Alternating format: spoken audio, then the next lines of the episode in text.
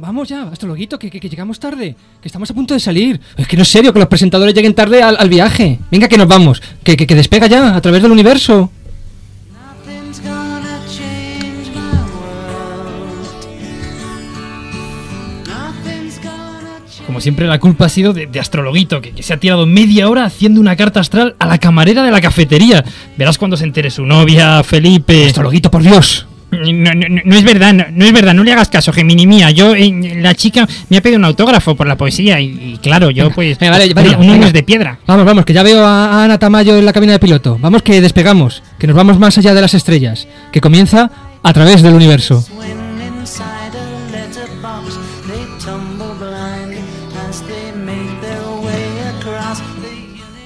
Sí, sí, no solo más allá de nuestras estrellas, más allá de nuestra galaxia. Y hay que ponerse el casco y el cinturón de seguridad porque hoy vamos a estar muy cerca del fenómeno más violento y energético que tenemos en nuestro universo, las explosiones de rayos gamma.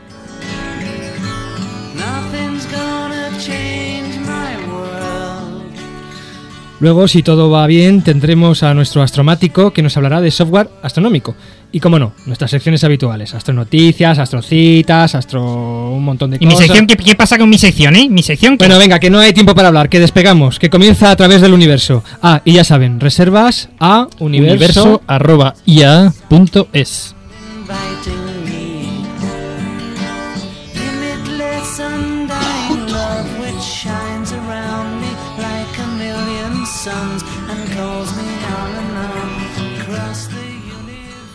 Bueno, y vamos ya sin más dilación con Astronoticias.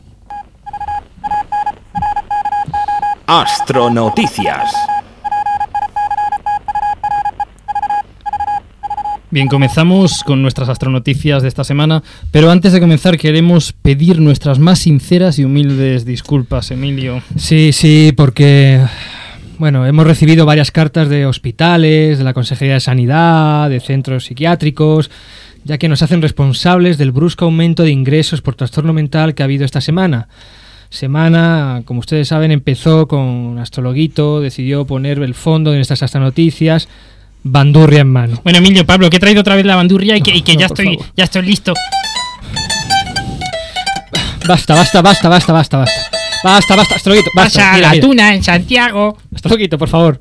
Hemos hablado el director del programa, Pablo y yo, y, y hemos decidido que quizás no sea adecuado lo de la bandurria, que no pega con el perfil del programa. Así que hemos puesto en máquina a nuestro equipo de producción, es decir, Pablo y yo, y lo primero que hemos hecho es quemar la bandurria. La otra que tenías, la otra bandurria que tenías, Astrologuito. Y después hemos tirado archivo discográfico. Lo que cuesta la bandurria. Ay, Lo que cuesta, lo mi que no novia ha quería. tenido que romper la hucha Ay, para comprarme otra. Bueno, bueno, hemos tirado archivo discográfico y hemos escogido una sintonía que será nuestro fondo para la sección de astronoticias. Y atentos porque lleva concurso asociado. Dale, dale, Ana.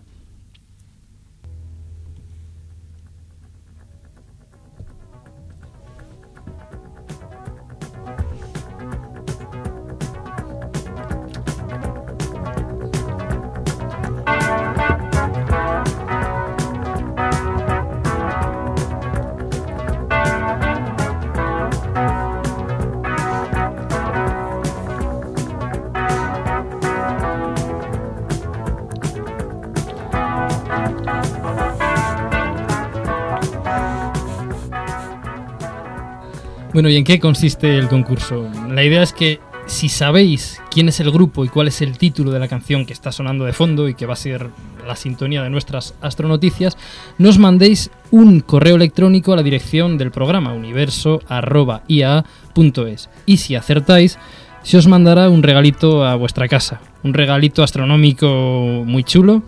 Y no os preocupéis que no es la bandurria de Astrologuito, que esa está ardiendo y esta segunda pues va de camino. Va de camino. Vamos a escuchar un poquito más para que os quedéis con la copla.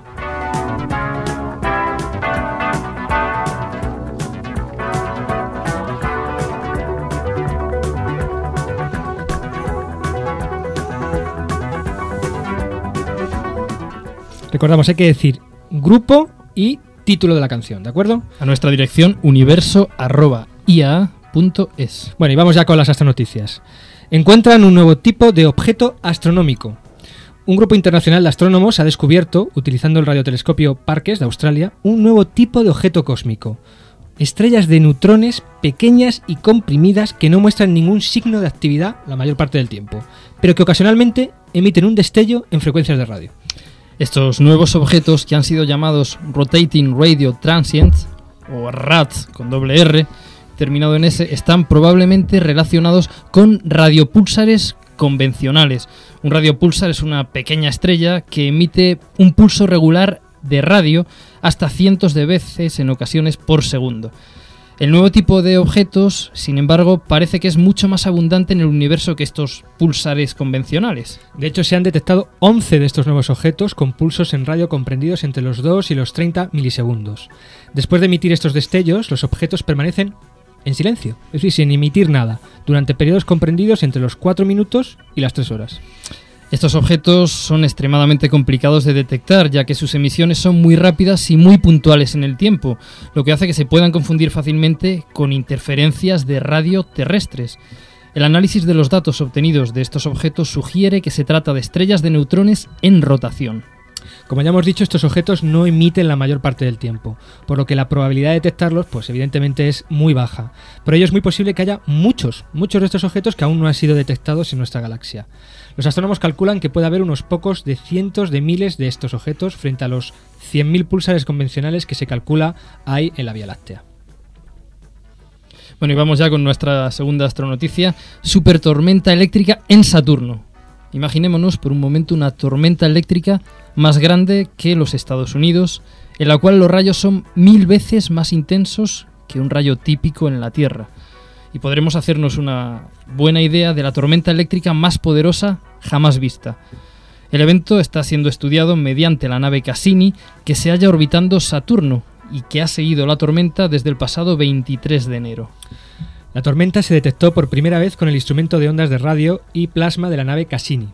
La nave se encontraba en el lado nocturno de Saturno y en una posición difícil para poder tomar imágenes de la tormenta. Se preguntó a astrónomos aficionados si habían visto evidencia de una nube de tormenta recientemente, en menos de dos horas, dos aficionados cerca de París habían enviado una imagen maravillosa de una nube blanca en las latitudes meridionales de Saturno, que habían obtenido el 25 de enero. Cassini ahora ha obtenido la imagen de la tormenta que los aficionados ya habían visto desde Tierra. El instrumento de ondas de radio y plasma de Cassini detecta las emisiones de radio de la misma manera que una radio de coche capta el crepitar y el estallido de una tempestad de truenos de verano en nuestro planeta, en la Tierra. Con Cassini además hemos aprendido que las tormentas con relámpagos pueden emerger repentinamente en la atmósfera de Saturno y durar varias semanas o incluso meses. El origen de tales tormentas es aún desconocido, pero puede estar relacionado con el interior caliente de Saturno. Los científicos esperan localizar la tormenta con mayor precisión en las semanas que viene, en que se programará a Cassini para volar más cerca del planeta. O sea que fijaros bien, en las astronoticias de hoy un nuevo objeto en el universo, o sea que seguimos descubriendo cosas, y una tormenta en un planeta, algo muy habitual en el nuestro. O sea que, para que veáis lo sorprendente que es el universo. Es que tenía que decir algo para presentar a este tema.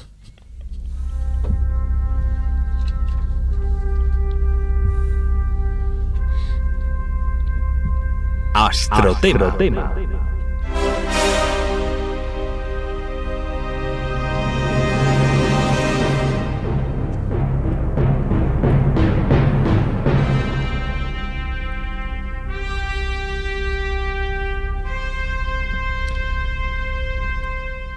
Bueno, Emilio, bebe, un poco de agua, respira, descansa y, ahora sí, ya empieza ya con el astrotema. Es que dicen las frases, no te paras, no respiras. es que voy, te, veo mal. embolado, ¿eh? ¿eh? embalado, no embolado. embolado. embalado. Voy embolado. Embolado es otra que me ha dicho Ana que tiene que salir a las 8 y ya estoy nervioso ya. Ah. No, hay que seguir, hay que seguir, tienes razón. Lo importante es el programa. Muy bien, para introducir nuestro astrotema de hoy tenemos que hacer antes un poco de historia. En concreto, irnos a un periodo oscuro de la historia reciente de nuestro planeta. Vamos a remontarnos a las décadas de los años 50 y 60, en plena época de la Guerra Fría, cuando la amenaza nuclear se cernía sobre nuestras cabezas.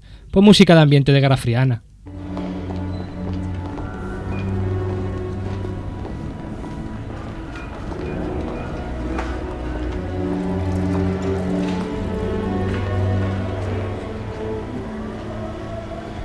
Здоровья!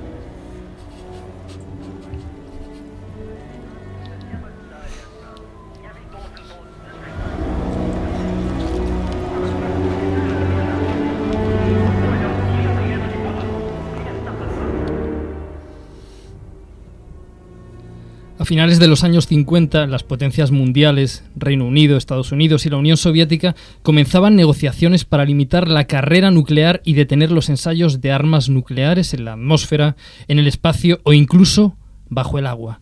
Pero nadie se fiaba de nadie. Al comunista no le importa nada la vida humana, ni siquiera la suya.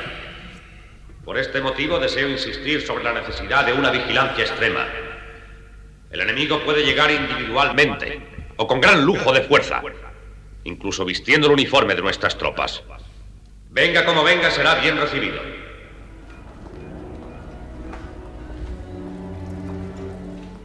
Por este motivo, en el año 1963, los Estados Unidos desarrollaron un método para vigilar la posible existencia de pruebas nucleares en los otros países. Este método consistió en situar unos satélites en la alta atmósfera terrestre. Su objetivo, escudriñar la superficie de la Tierra en busca de emisiones de rayos X o rayos gamma, emisiones típicas de una explosión nuclear. A estos satélites se les bautizó con el nombre de Vela y fueron lanzados en octubre de 1963. Y efectivamente detectaron explosiones de rayos gamma. Las alarmas saltaron, pero algo no cuadraba. La intensidad de las explosiones que detectaba era muchísimo mayor que las bombas atómicas convencionales. Algo sencilla- sencillamente inimaginable y por supuesto inalcanzable, afortunadamente, para ninguna potencia terrestre. ¿Qué diablos era aquello? Está corriendo el rumor de que encubrimos una prueba nuclear experimental. Diles que sigan así si quieren hacer el ridículo. Y los de la NASA quieren saber nuestra postura oficial.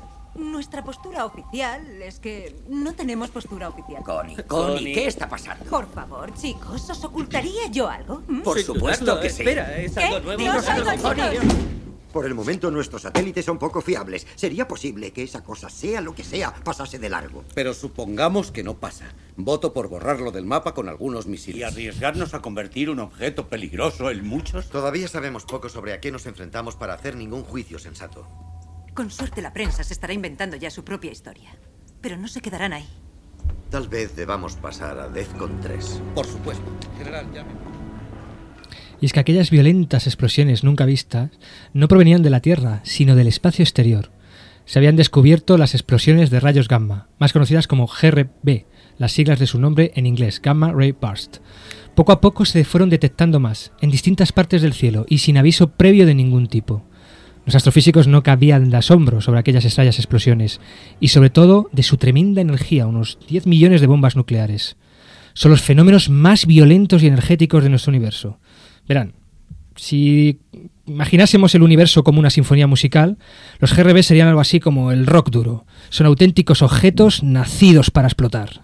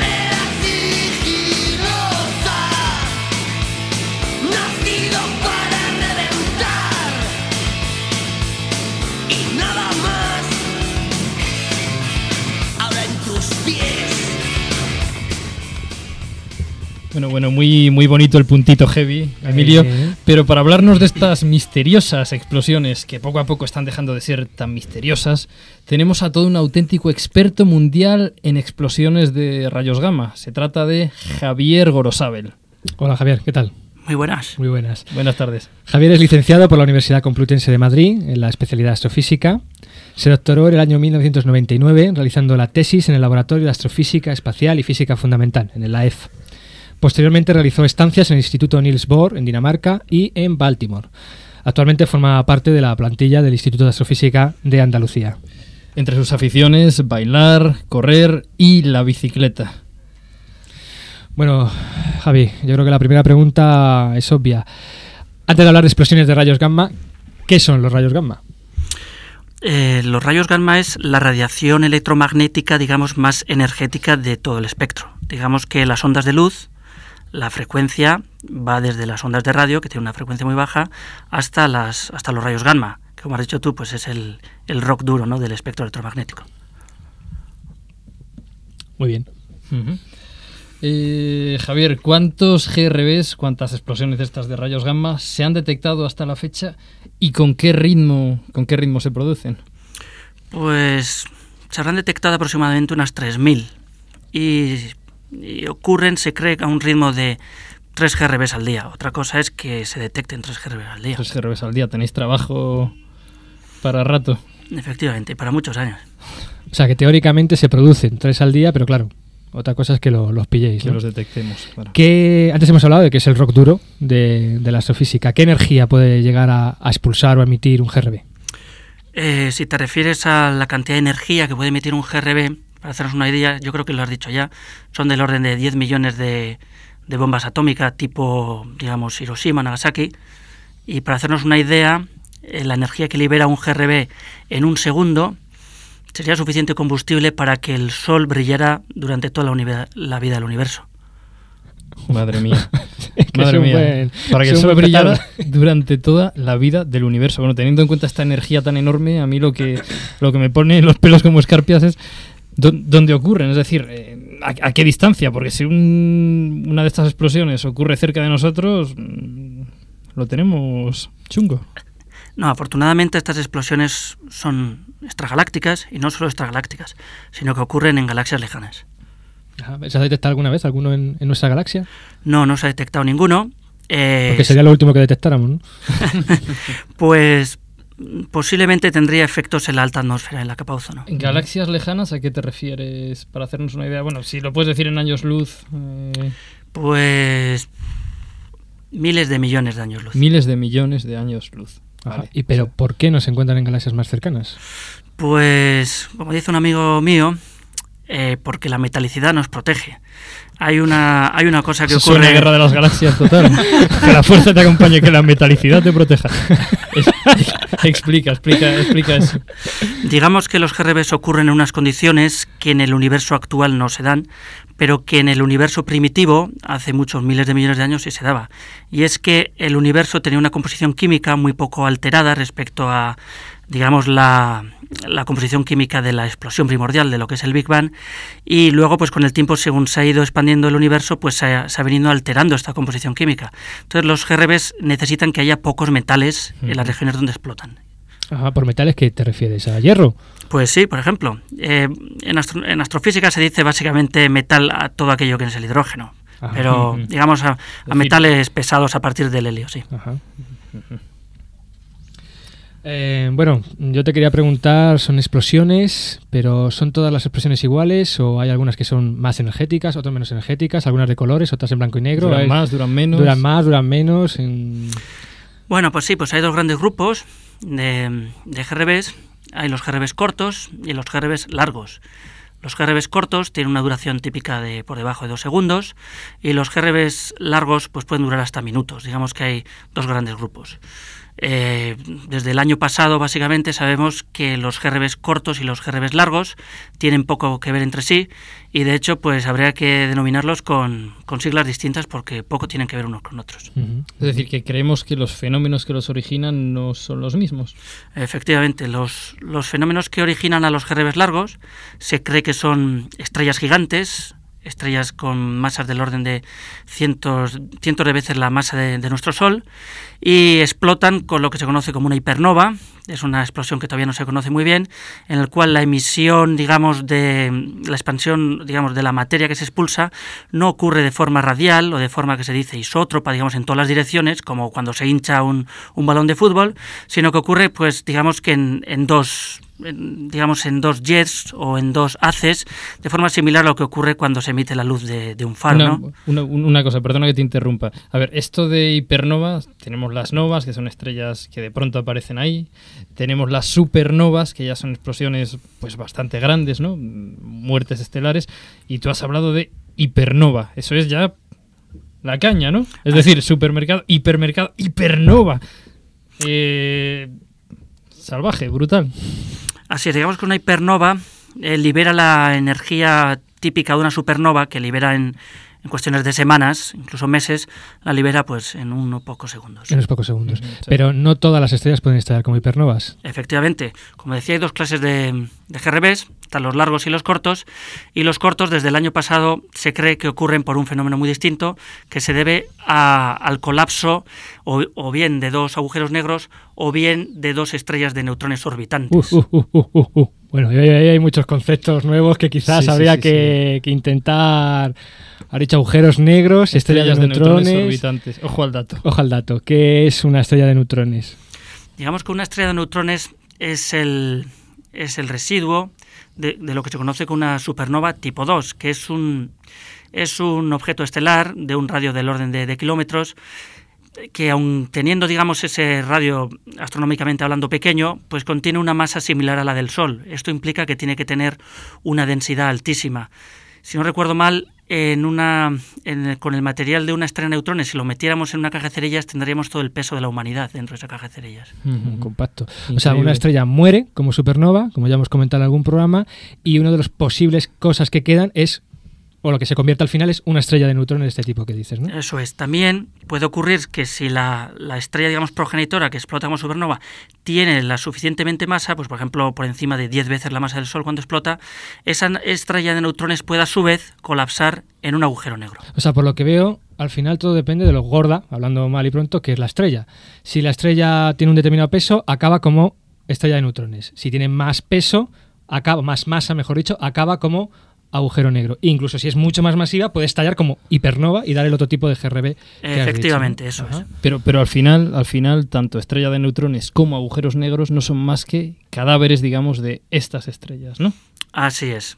Tanto los agujeros negros como las estrellas de neutrones, digamos que son los residuos de las supernovas. Y cuando tenemos por ejemplo, dos de estos objetos orbitando, quiere decir, estos objetos, las estrellas de neutrones, porque ha dicho que el GRB se produce por el colapso, o sea, por el choque de dos estrellas de neutrones. los GRBs cortos, sí. Los GRBs cortos, exactamente. Eh, eso viene de que haya dos estrellas que en su momento estuvieron orbitando una en torno a la otra, las dos han muerto, lo que queda son dos estrellas de neutrones que están orbitando, y ¿por qué colapsan? Quiere decir, ¿por qué chocan? Efectivamente, uno se podría preguntar por qué al final colapsan, porque conocemos sistemas que orbitan como eh, la Tierra y la Luna, que, no colapsan así tan fácilmente. Esto se debe a que con los objetos muy masivos, como son las, las, estrellas de neutrones, se emiten lo que se conoce como ondas gravitatorias. Y estas ondas gravitatorias, que es una predicción de la teoría de Einstein, hace que estos, estos eh, sistemas orbitantes vayan perdiendo poco a poco energía y vayan cayendo en espiral eh, a lo largo de los años. Y al final, pues digamos que estos sistemas se fusionan y como son, digamos, sistemas eh, gravitatorios muy intensos y muy densos, pues emiten en forma de explosión, pues digamos que los rayos gamma, que como recordamos, pues son, digamos, en el dentro del espectro electromagnético lo más caliente, el, el rock duro, ¿no? Una, una, cosa, Javier, cuando, en palabras que todos entendamos, cuando hablamos de colapsar, hablamos de, que chocan estas estrellas, ¿verdad? Eso, digamos que, se fusionan. ¿no? Se fusionan. Como si fueran dos gotitas de mercurio, vamos. ¿Y qué queda? Es decir, aquello, aquello de la, expresión de rayos gamma destruye todo o queda al final un segundo cadáver de los cadáveres anteriores? Pues ese, digamos, cadáver de los cadáveres es un agujero negro. cadáver al cuadrado. cadáver ya, eso estaba muerto ya. Negro. al final lo que queda es un agujero negro que no vamos a entrar en lo que es un agujero negro porque... No, porque escapa, escapa a la intención de este programa y de este astrotema. Eh, una cosa más, Javier. Eh, ¿Cómo se detectan estas explosiones de, rayos gamma? Y tú que trabajas en ello activamente, ¿qué ocurre cuando, cuando se detecta uno?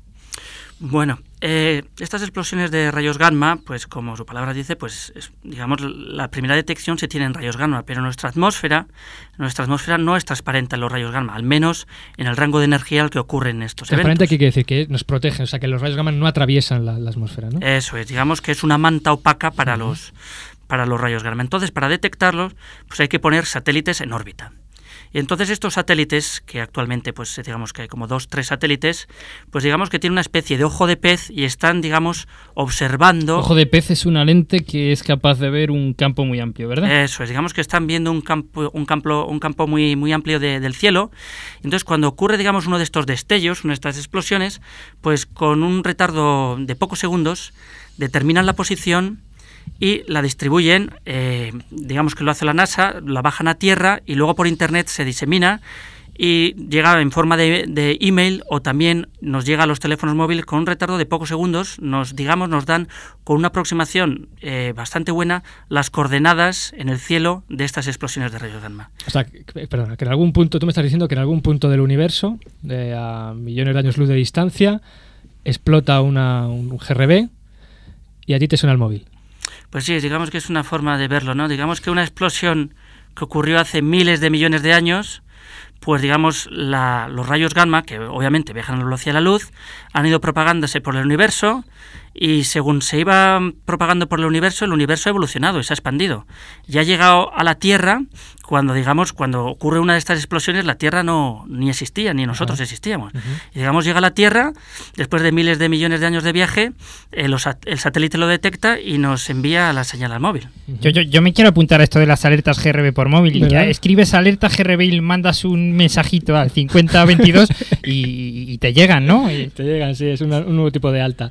Bueno, que existe algún tipo, cuando estalla un GRB y detectáis un GRB, podéis detectar algún tipo de, bueno, lo que se llama en astrofísica contrapartida óptica, es decir, un objeto que tú sí ves en el óptico, en la luz visible, que esté asociado a ese GRB, es decir, algún resto de estos de, es decir, de neutrones, de hipernova, algo que se asocie. Emiten aparte de en rayos gamma radiación visible que se pueda detectar que, atraviese, que atraviese la atmósfera terrestre y que podamos nosotros ver con los telescopios convencionales desde la Tierra.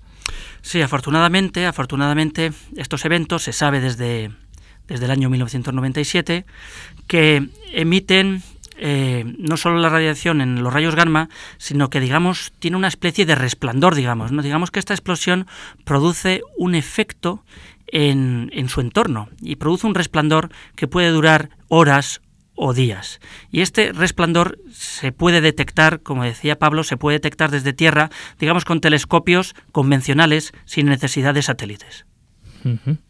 Los aficionados, bueno, la semana pasada tuvimos aquí a, dos aficionados, a dos aficionadas de la Sociedad Malagueña de Astronomía. Los aficionados juegan un papel en, el estudio de, estas explosiones de rayos gamma. Efectivamente, juegan un papel y además un papel creciente porque actualmente el ritmo de detección de GRBs es aproximadamente de dos por semana y esto hace que los observatorios, digámoslo así, profesionales, pues no dan abasto. Y es, es así que ya además teniendo en cuenta que los astrónomos, digamos, no profesionales cada vez tienen eh, telescopios más grandes y más avanzados, pues eh, pueden detectar estos GRBs, digamos, pueden detectar su contrapartida óptica, como ha dicho Emilio. De hecho, nosotros hemos colaborado activamente con astrónomos aficionados en Sudáfrica y el 25 de julio del 2003 detectamos el, digamos, el primer GRB descubierto por un astrónomo aficionado de Sudáfrica con un telescopio, si no recuerdo mal, de 25 centímetros. Pero bueno, que estaba el hombre mirando allí y de repente, ¡pum!, estalló. Digamos que este señor eh, tiene, digamos, un, un observatorio cuasi profesional y, está dado de alta, digamos, a, a la red de detección de DGRBs y le llegó la señal y tiene un telescopio cuasi robótico y apuntó rápidamente y detectó la contrapartida. Bueno, pero yo, yo, tengo una duda, yo tengo una duda, Javier. ¿Y qué pasaría si un bicho de estos estallara aquí cerca? ¿Qué, qué, qué, qué, qué pasaría? ¿Qué ocurriría? Digamos que hay, hay diversas especulaciones. En lo que se cree que ocurriría sería sobre todo el efecto del resplandor, ese resplandor que digamos que sigue a lo que es el evento de GRB, que dura muy pocos segundos, que dura horas, eh, días, emite copiosamente rayos X. Y estos rayos X se cree que difuminarían o disociarían el, el ozono de, la, de las altas capas de, de la atmósfera, lo cual tendría un efecto pues muy grave en la vida de la Tierra. ¿no? Bueno, esto fue lo que le pasó al increíble Hun, ¿no? Una explosión de esas de rayos gamma. O sí, no sé justo, qué. una de estas, sí. O sea, que se Fue- ponía verde. Se puso verde el hombre, sí. Eh, bueno, ahora mismo estalla un GRB en algún lugar del universo y a ti te suena el móvil. ¿Podría llegar a darse el caso contrario, que te sonara el móvil antes de que se produjera el GRB? Es decir, ¿hay alguna manera de predecir dónde van a ocurrir estas explosiones? Pues afortunadamente no, ya me gusta a mí, para que me avisaran cuando tengo que ir a Cuando trabajar. tiene que ir a trabajar, ¿verdad?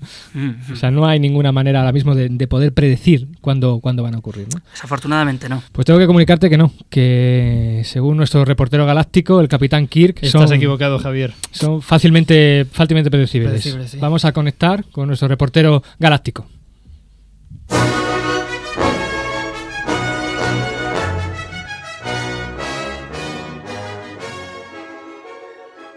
Bueno, pues efectivamente, queridos compañeros, como hemos podido aprender en este programa, es prácticamente imposible poder predecir dónde y cuándo va a producirse una explosión de rayos gamma, un GRB. Pero nuestro querido amigo, el capitán Kirk, como siempre, asegura que él sabe dónde va a ocurrir el próximo. Bueno, de luego sería un hallazgo, vamos, sin, sin límites en la astronomía. pero Desde vamos, luego, yo desde creo que luego, es Emilio. absolutamente imposible. En cualquier caso, vamos a contactar con él. Capitán, Capitán Kirk, ¿nos escucha? Un poquito a la derecha, Chihuahua. Levanta el morro a nave, no veo nada. ¿Capitán? ¿Sí? Hola, capitán, ¿qué tal? apárcate aquí a la izquierda que está esto llamando. Dime. A ver, a ver, a ver, capitán, menos coña, que tenemos el tiempo justo. Vamos a ver, capitán. ¿Nos puede comunicar su posición exacta? ¿En qué parte de este inmenso universo está usted ahora mismo? Mira, ahora mismo estoy exactamente, te puedo decir dónde va a suceder el próximo GRB. Que lo tengo absolutamente localizado y va a ocurrir brevemente en el punto exacto que ha marcado ahora mismo el Chihuahua. Pero vamos a ver, capitán, capitán. Tenemos aquí en el programa hoy a uno de los mayores expertos mundiales en explosiones de rayos gamma. Y nos acaba de decir que es prácticamente imposible predecir cuándo va a ocurrir y dónde va a ocurrir uno de ellos. Pero eso porque vosotros no contáis con la tecnología puntera informática que he utilizado para los cálculos. Efectivamente, porque según vosotros no conocéis, os voy a informar ahora mismo, he utilizado un código informático blincado en paralelo con una doble precisión que tras 13 millones de iteraciones recursivas y 8.000 horas de CPU en tiempo a doble espacio, me ha proporcionado unos resultados de gran precisión con los cuales ahora mismo me encuentro en el lugar exacto más o menos 3 milímetros. Además, todo esto lo hemos implementado en el ordenador que le echamos a los Chihuahua para los reyes, que era un Spectrum Amiga con compatible con el vídeo. Pero vamos a ver, capitán, por favor. O sea, ¿Puede usted decirme el nombre de esa maravilla informática? Google. Pero ¿cómo que Google, capitán? Google. Y además te voy a decir más. Metí en el Google próximo GRB coordenada y le di al botón de voy a tener suerte. Y me salió la coordenada exactamente. Escuche, escuche, escuche, capitán. Le estamos diciendo que es absolutamente, totalmente imposible.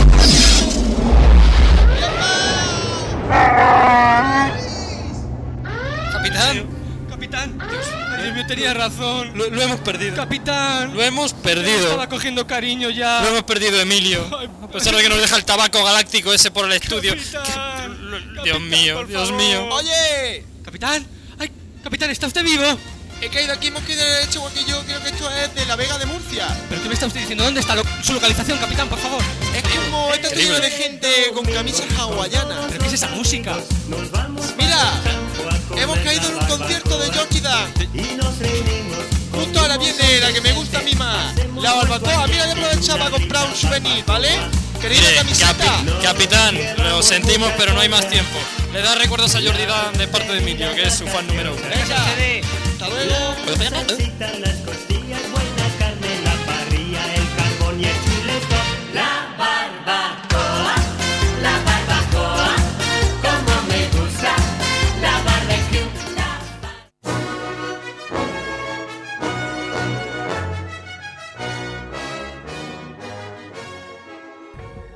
Bueno, ¿qué me dice Javier? Eh? Mucho telescopio robótico, mucho, pero luego echas en el Google. Con el Google. Próximo GRB. Voy a tener y, suerte Sin y- problema, vamos. No, Me van a arruinar el trabajo esto. ya, es lo que tiene. Bueno, Javier, que muchísimas gracias por haber estado aquí con nosotros, por habernos explicado conceptos tan difíciles, como sabemos que es de explicar, de explosiones de rayos Esperamos, gamma. bueno, volver a verte en, en cualquier otro programa Ujú. que realicemos. Y, bueno, yo creo que en este caso siempre nos piden, ya sabes, nuestra- su canción favorita, los invitados, pero en este caso Javier ha hecho una petición especial, porque no ha pedido su canción favorita. No, si no ha pedido la canción favorita de Carolina. Así que va dedicada para Carolina. En La Palma está ahora observando. Desafinado, Para- Antonio Carlos Jobim, Para Carolina, con mucho cariño. por, interpretada por Yao Gilberto. Se você disser que eu desafino amor, saiba que isto em mim provoca imensa dor. Só privilegiados têm ouvido igual ao seu. Eu possuo apenas o que Deus me deu. Se você insiste em classificar meu comportamento diante musical, eu mesmo mentindo devo argumentar que isto é bossa nova, que isto é muito natural. O que você não sabe nem sequer pressente é que os desafinados também têm coração. Fotografei você na minha Rolleiflex. Revelou-se a sua enorme ingratidão. Só não poderá falar assim do meu amor.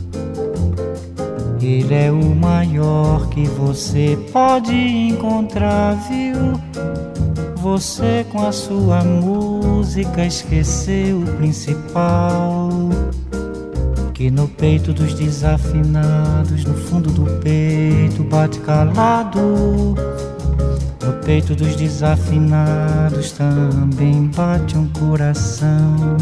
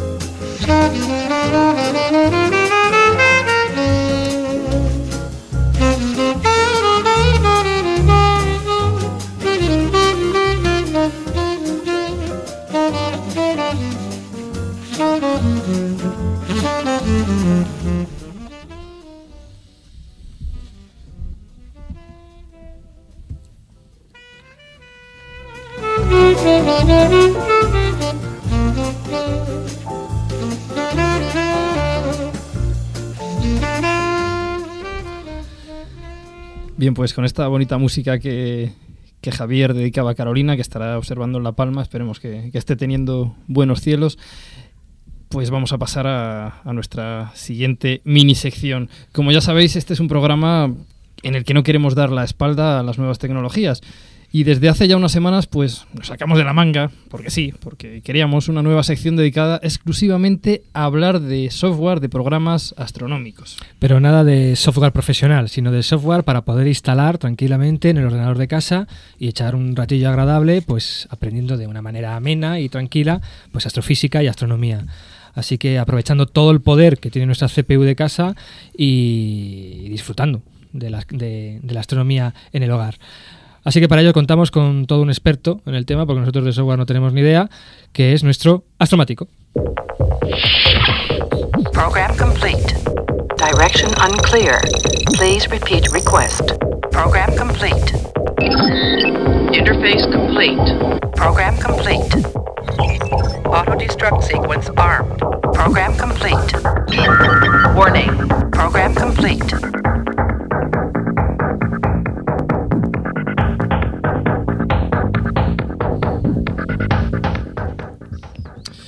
Bueno, astromático, buenas tardes. Hola, buenas tardes, Emilio, Pablo. ¿Qué tal? ¿Cómo estás? Felipe. Hola, ¿qué tal? Buenas tardes. Eh, ¿Qué programa nos traes, nos traes hoy? Bueno, pues hoy quiero hablaros de Stellarium.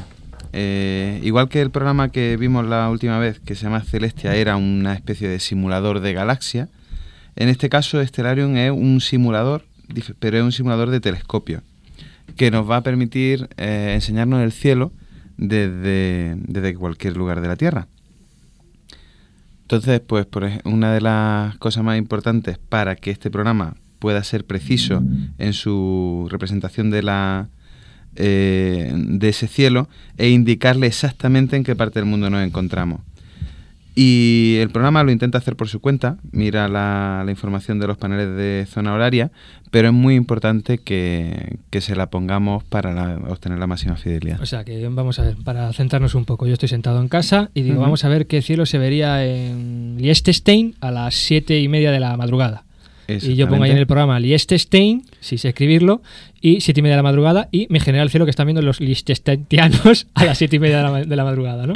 Exactamente. Eh, lo- hay que decir que tú no tienes que... me- puedes meter si quieres coordenadas con latitud y longitud, pero también puedes hacer clic en una zona de un mapa terrestre de forma que, que esas coordenadas se calculan automáticamente para ti. Y entonces sí, lo que tú obtienes es una representación totalmente fidedigna del, del cielo. Y si cuando hablo de totalmente fidedigna me refiero no solo a las posiciones de, de los astros, sino que también simula una cosa muy importante, y es que te simula la atmósfera. ¿Qué nos trae la atmósfera? Pues la atmósfera nos trae, y sobre todo cuando el Sol lo tenemos en lo alto, la imposibilidad de ver estrellas o la mayoría de las estrellas. Entonces, el programa es capaz de, mostrarnos cómo eh, existe una especie de... como si estamos mirando al Sol, pues todo lo demás está perfectamente cegado y si estamos en un amanecer o en un atardecer podemos ver cómo en la zona donde el, cielo, donde el Sol no está se está azulando y podemos empezar a ver las estrellas más Pero el programa, a pesar de, de la presencia del Sol mm, en esa simulación, te indica dónde estarían los planetas, aunque sean invisibles no para, para nosotros. Sí, también. eh, eh, te muestra como una especie de contornitos con, su, con sus con, marcas. con la posición en la cual se encontrarían si el Sol no estuviera ahí. Exactamente. La única pena es que el programa tiene los nombres de los, de los objetos, los tiene en inglés, pese a que el resto del programa está totalmente en castellano. Entonces, pues una de las cosas típicas que podemos querer hacer y por las que es más, más espectacular este programa es, por ejemplo, ponernos dentro de en- a finales de marzo va a tener lugar un eclipse total de sol sí, eh, y una de las zonas donde va a alcanzar la totalidad en Turquía. Pues entonces una de las cosas más espectaculares que se puede hacer con el programa es decirle que nos vayamos a Turquía y eh, una vez estando allí en Turquía pues nos podemos poner alrededor de las 9 de la mañana del 29 de marzo y dejamos pasar el tiempo. Podemos controlar cómo pasa el tiempo, hacia adelante, hacia atrás, un poquito más rápido, un poquito más lento. Acelerándolo un poco, podremos ver cómo, sin que, eh, si nosotros hemos desactivado los contornos de objetos, ni siquiera veremos la luna y de repente veremos que la luz del sol empieza a desvanecerse, que ahí existe menos luminosidad. De repente empezaremos a ver cómo se va eh, comiendo poco a poco el disco de la luna. O sea, estaremos siendo testigos El del eclipse, ¿no? Exactamente, con Sentados un par en de nuestra casa sin en nuestra dinero. casa. Con sí. una cervecita, sí, muy bien. Sí. Además, como el programa es de código abierto, pues lo, lo que se puede hacer es incluso eh, formarte tu propia proyección para que sea realmente tu casa. Pero eso ya solo está al alcance de, lo- de los más sofisticados como yo. Una, Yo, una- por ejemplo, una cosa que has dicho antes que me pareció bastante interesante. Tienes la posibilidad de quitar la atmósfera. Pero Sí, cuida- cuidado, con los decir, G- cuidado con los GRBs en ese momento.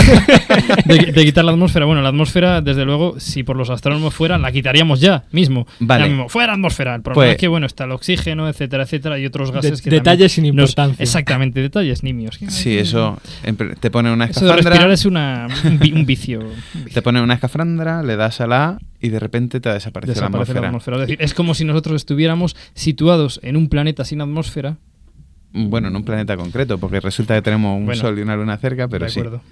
¿Y, y qué diferencias se aprecian cuando estás observando el cielo con atmósfera a cuando lo estás observando sin atmósfera? Pues Ah, funda- fundamentalmente que ya no entra en juego eh, la, la dispersión de luz que hay en la atmósfera que hace que tengamos una luz difusa que nos impide ver eh, objetos astronómicos débiles y entonces lo que podemos mm, se, mm, se ven perfectamente todas las Sabes todas las todo con más detalle y muchos más objetos que, Efectivamente.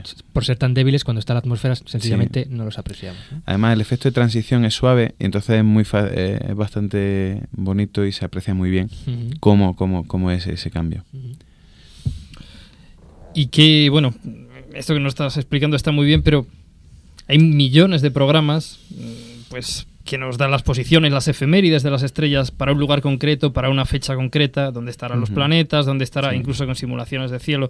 ¿Qué aporta de nuevo Stellarium? Es decir, frente Bueno. a todos estos millones de programas que podemos encontrar Bueno. gratuitamente, ¿qué aporta de nuevo? Fu- fundamentalmente, es decir, mm, pues, seguramente Stellarium no, no hace absolutamente nada nuevo en relación con lo que es el cálculo de efemérides de las posiciones relativas de los planetas, pero sino que lo que lo que más aporta es ese colocarte en una zona concreta de la Tierra y además hacerte esa simulación de lo que es el brillo. Eso no existe ahora mismo ningún programa que yo conozca que, que lo haga. Muy bien.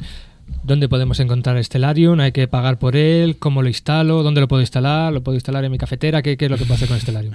No, eh, Stellarium es un programa de código abierto, ¿Qué, como es ya eso, ¿Qué es comenté. eso de código abierto? Un programa de código abierto es un programa que se ha dedicado a hacer gente, digamos, un poco por amor al arte. Mm, En este caso, seguramente eh, con aportación de muchísimos astrónomos que en su poquísimo rato de tiempo libre pues habrán ido eh, haciendo, montando los algoritmos y demás de, del programa.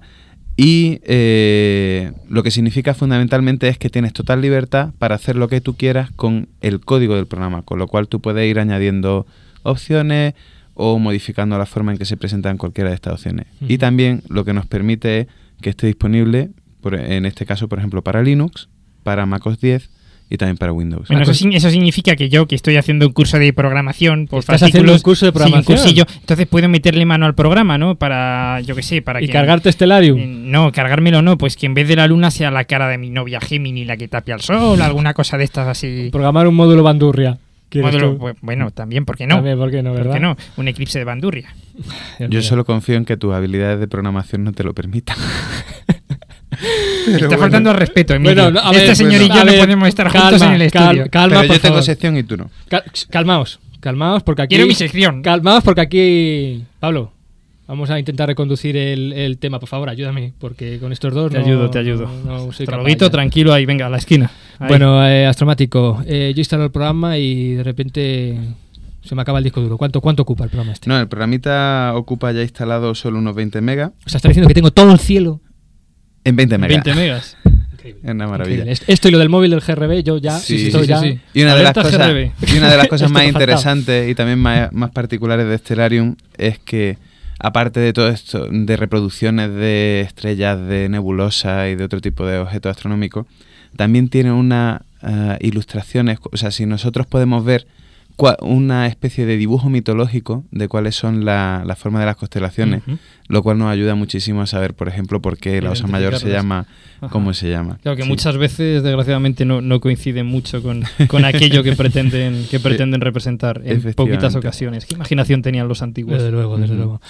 Muy bien, Astromático, pues muchísimas gracias. Vamos ya Bueno, a enfilar el preparado- sección del programa y... Me habías ¿sí? dicho que preparara las astrocitas. Yo tenía aquí unas citas de Arthur C. Clarke sobre cita con rama no, y no, demás. no, no, pero eso es, eso es para otra sección, no, no es para esta. Ah. Eso no era para otro programa. No, no. Muchas gracias, Astromático, pero el no- astromático no- este es que no se entera, ¿eh? Bueno. Sí, me suena a alguien. Pero a mí no nota bandurria.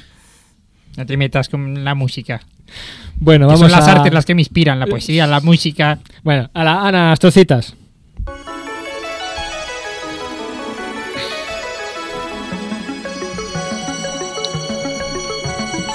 Astrocitas.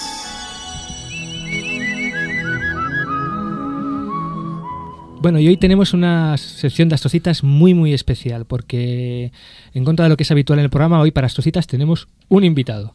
Y adivinen quién es el invitado. Soy yo, ¿no? Soy yo. El astromático, astromático, ¿qué tal? ¿Cómo Hombre, muchas gracias. Muy, Muy buenas. bien, muy bien, ¿no? ¿Cuánto tiempo? ¿Cuánto tiempo, Sí. eh? Sin, sin saber de ti. Sí, eh, para que luego digan que me enrollo. Bueno, vamos a ver porque traes una astrocita muy especial hoy para precisamente este programa a través del universo. Cuéntanos, pues.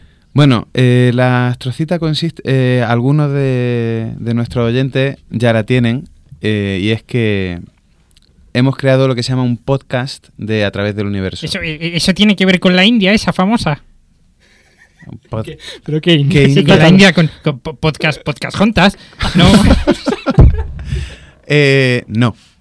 Un podcast viene de la mezcla de iPod y broadcast, o sea, de un Bueno. dispositivo, un dispositivo MP3, un dispositivo de reproducción de audio digital y de emisión. Entonces la idea es que todos la, nosotros ya eh, la gente de Radio Contadero ya tiene dispuesto un sistema por el cual la gente puede escuchar la radio esta en directo. Lo que nosotros hemos creado es para los cortes exclusivos de a través del universo un sistema que te permite suscribirte a a través del universo, de forma que cada vez que haya un nuevo episodio, automáticamente lo tengas descargado en tu ordenador. Me he emocionado eso de nuevo episodio. Nuevo episodio, Cada vez que haya un nuevo episodio. Es decir, que automáticamente si yo me, me conecto a Te este podcast o me suscribo, exactamente. digámoslo así, los nuevos programas van a bajar a mi ordenador siempre que hayan sido Exactamente. puestos en, en- en la red, ¿no? Una Y- vez que nosotros los hayamos emitido, bla, bla, bla, bla. Efectivamente. Entonces te va a bajar no solo lo que es el programa en MP3, sino también una breve descripción de lo que se va a dar en ese programa. Pero a a ver, que yo que soy muy corto para estas cosas de ordenadores. O sea, yo tengo a mi madre, ¿no? Y mi madre tiene, la han puesto a DSL y tiene un ordenador allí, ¿no? Sí. Y mi madre quiere escucharme, porque es así como todas las madres. ¿Qué es lo que tiene que hacer para descargarse el programa a través de este método? Bueno, pues lo primero que tienes que hacer es instalarle a tu madre un programa como iTunes. A tu madre no, al ordenador de tu madre. Perdón. Eh, sí, la- estas cosas que hacemos los informáticos, que le instalamos cosas a personas. Eh, en el ordenador de tu madre lo que tienes que instalar es un programa que se llama iTunes. Que me lo puedo bajar de Te lo puedes bajar de, tú buscas iTunes y voy a tener suerte y te En lo puedes Google bajar. y te aparece la- coordenada del próximo GRB y Sí. puedes Pero yo no me y estoy hablando, yo no me estoy enterando. ¿Qué son esto de los, de los A ver, no son atunes. Ah, yo había Son entendido iTunes. iTunes, estaba pensando en Calvo o en Entonces, No, duelo, de favor. titanes, me van a perdonar ustedes, pero venga, reconduzcamos el programa, por favor. Eh, Astromático, siga adelante con... Eh, entonces, una vez que te hayas bajado iTunes, muy, o posiblemente lo tengas instalado en el ordenador como reproductor musical, lo que tiene es que puedes buscar dentro de la tienda musical eh, de, iTunes, de iTunes, puedes buscar a través del universo y entonces te va a salir eh, un, eh, la carátula del programa. Ah, que tenemos carátula. Tenemos una carátula. Pues yo no me había enterado de eso. Sí, ¿Salimos nosotros en la carátula? No, sale, que somos en Mindia, no sale, que una nadie. que fue fotografiada por un compañero también del Instituto de Astrofísica Bueno, bueno, que se llama Gilles. Bergon. Bueno, Impresionante. verla, verla. Entonces, simplemente busca, eh, una vez que hayamos encontrado a través del universo, pulsamos sobre suscribir y a partir de ese momento podremos Ya bajarnos todo automático, automático. Una, una pregunta. Bueno, ¿vas a seguir contándonos? Sí, iba a decir simplemente que para la gente que, tiene, que no tenga Mac ni PC, sino que tenga Linux, pues puede usar directamente un enlace que es E feeds, feeds.feedburner, f e e d b u r n e r punto com barra a través del universo, con mayúscula en cada una de, De, las de cualquier palabras. manera, si tienen dudas o no han cogido esto que acaba de decirnos Astromático, pues siempre nos pueden escribir a la dirección universo arroba iaa.es. Pero, pero yo tenía una curiosidad. Eh, por este método mm, se puede saber cuánta gente nos está escuchando, ¿verdad? Es decir, cuánta gente utilizando el iTunes este Exactamente. nos, nos ha oído desde que tú lo pusiste en funcionamiento. Bueno, pues tengo que, me congratula mucho comunicaros que hay más de 100 eh, suscriptores a este 100. podcast. Más de 100. Eh, Más de yo 100. he llegado a ver es- hasta 106. ¿Es verdad eso? Eso está mal. No creo. Y eso Yo sin contar los que nos escucharán por otros métodos. Exactamente, eso solamente cuenta la gente que nos escucha de esta forma. Entonces, nada, simplemente suscribiros, que Bien, es bien, una bien. forma muy cómoda de Bueno, tener y, el programa. y- y rápidamente, porque nos queda muy poquitito tiempo, eh, había oído comentar algo así como que también existía un blog de, de A través del universo. ¿Qué, qué es esto de un blog de, de A través del universo? Básicamente una página web que se actualiza eh, automáticamente. eh, perdón, que cuando que tú puedes ir introduciendo artículos de forma muy sencilla y, de- se van ordenando de forma cronológica. Bueno, yo sigo sin aclararme. Esto de un blog, ¿qué es? ¿Qué es? No, no lo entiendo. Pues se parece mucho a lo que es un blog por escrito, pero básicamente consiste en una recopilación de artículos escrita en una página de Ah, un- internet. un, blog, vale, sí. Entonces ya, ya lo entiendo. un blog, exactamente. Un blog. Bueno, pues muy bien, Astromático, muchísimas gracias. Hemos tenido una sección hoy muy endogámica, muy mirando hacia nosotros, pero nos tenemos que dar publicidad, que también tenemos derecho. Darte las gracias De por haber estado con nosotros gracias, hoy. Y Astromático. bueno, creo que Hasta vas por buen camino, Felipe. chico. Creo que vas a seguir con tu sección unos cuantos programas más. Bueno, ¿Eh? es, es injusto, es injusto. Venga, si tú ya tienes tu sección todo el programa. César. Augusto. Venga. Bueno, enfilamos ya. Ana, coge los mandos, que volvemos para casa. No sin antes, como siempre, nuestra lista de, lista de saludos. Bien, eh, saludar a Enrique Alameda y Ángel Sánchez de la Asociación Astronómica Némesis de Granada, que nos escribieron pues cuando comenzamos con el programa ya por, por julio. A Eric Stengler del Museo de la Ciencia y del Cosmos de Tenerife, a Luis Barrera, que nos ha escuchado a menudo desde Chile, a Pedro Amado, que nos escuchaba desde Chile y ahora que está aquí de vuelta, a Lourdes Verdes Montenegro y también a Miguel Ángel Pérez Torres por sus ánimos, por sus críticas, mm, estas dos personas del Instituto de Astrofísica de Andalucía. Recordad, como siempre, la dirección de correo una vez más para todas las preguntas que queráis so- sobre GRB, sobre podcast, sobre blogs, sobre lo que queráis. Universo arroba iaa.es. Bien, y también la página para bajarse los programas una vez emitidos, www.ia.es barra radio IAA. Y bueno, como siempre, para terminar, la voz maravillosa y única de Ana con una de las citas más famosas de la historia de la ciencia. Con dos, con dos. Con dos, con dos, con dos de las citas más famosas de la historia de la ciencia.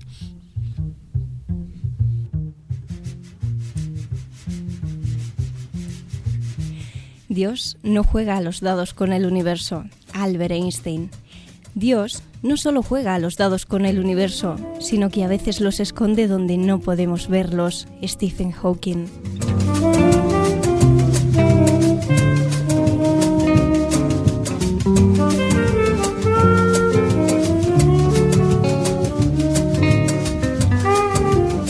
¿Te das cuenta? Mezclamos a Einstein con desafinado, con bandurrias. oh, Impresionante. Hacemos de todo. Impresionante. Un besazo. Los pelos, como siempre. Como escarpias. Un besazo a todos nuestros oyentes y por favor no dejéis nunca de mirar el cielo.